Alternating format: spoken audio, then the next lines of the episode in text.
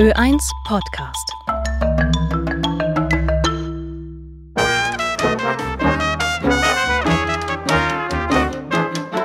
Randnotizen.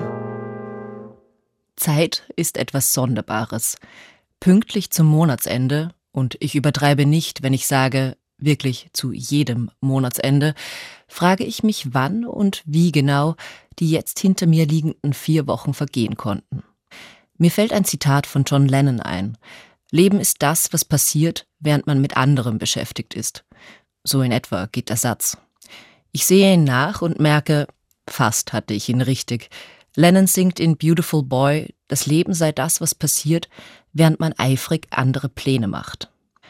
Mit etwas Nachdenken oder spätestens bei einem Blick in den Kalender oder den Fotospeicher oder das Konto fügen sich die Steinchen aneinander, kommen die Bilder und Erinnerungen und bauen den vergangenen Monat zusammen. Aber wie er so schnell vorbeiziehen konnte, erklärt sich daraus noch nicht. Zeit existiert nicht. Mit diesem Satz ist der italienische Physiker Carlo Rovelli über akademische Kreise hinaus berühmt geworden. Davor hatte er es bereits innerhalb dieser akademischen Kreise mit seinen Forschungen zur Schleifenquantengravitation zu einiger Bekanntheit gebracht. In seinem populärwissenschaftlichen Werk zum Problem der Rolle der Zeit es ist auf Deutsch als Die Ordnung der Zeit 2018 bei Rowold erschienen, argumentiert er, dass Zeit nicht etwas ist, das objektiv für sich existiert. Zeit sei nichts Gegebenes, sondern vielmehr eine subjektive Illusion. Eine Illusion, die von unserem lückenhaften Wissen gespeist wird, aber physikalischen Experimenten nicht standhält. Worauf sich viele abseits der Quantenphysik einigen werden, der Teufel bei der Frage des persönlichen Zeiterlebens liegt in der Wiederholung. Je mehr Jänner man vorbeiziehen gesehen hat, desto eher fragt man sich, wo dieser eine Jänner hin ist. Und scheinbar plötzlich ist es wieder länger hell vor dem Fenster. Und um vier Uhr muss man nicht alle Lichter in der Wohnung anschalten. Oder gut, das vielleicht schon noch eine Weile, aber zumindest ist der Himmel draußen noch blassrosa und nicht dunkelschwarz. Wiederholungen lassen die Zeit weich werden, lassen sie zerfließen und zerfransen. Das weiß der berühmteste fiktive Sanatoriumsgast, den der Schweizer Kurort Davos bislang begrüßt hat. Der junge Ingenieur Hans Kastorp verliert in Thomas Manns Zauberberg zwischen endlos langen Liegekuren und Fiebermessungen nicht nur den Zeitsinn, sondern auch den Bezug zur Welt dort unten im Tal, die für einen neuen Krieg aufrüstet. Dabei wollte er doch nur seinen Urlaub dort oben beim Cousin verbringen. Der Erzähler weiß es schon im Vorwort besser. Sieben Tage werden nicht reichen, um seine Geschichte zu erzählen, und wohl auch nicht sieben Monate, heißt es da.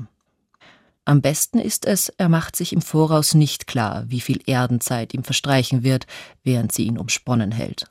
Es werden, in Gottes Namen, ja nicht geradezu sieben Jahre sein.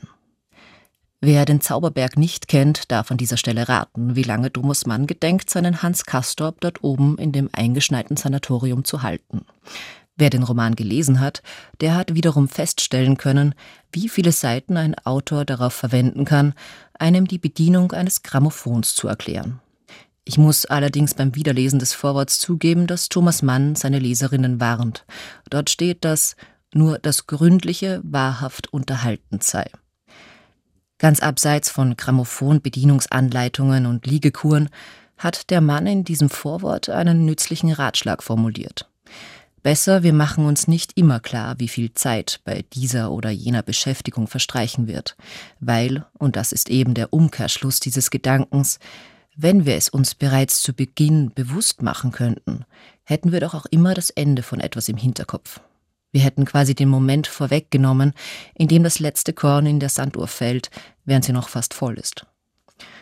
Der belgische Schriftsteller Charlie Delvart schrieb vor einiger Zeit ein schönes Buch, eine Art Autobiografie, die er Leben in Zahlen nannte, und in der es genau darum ging.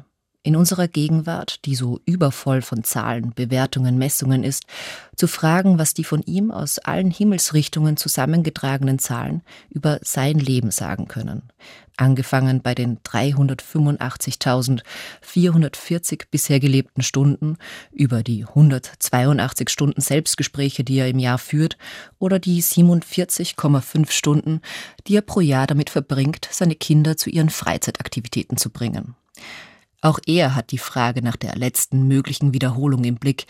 Etwa wenn er schreibt, welche ist die schönste Weise, sie zu küssen?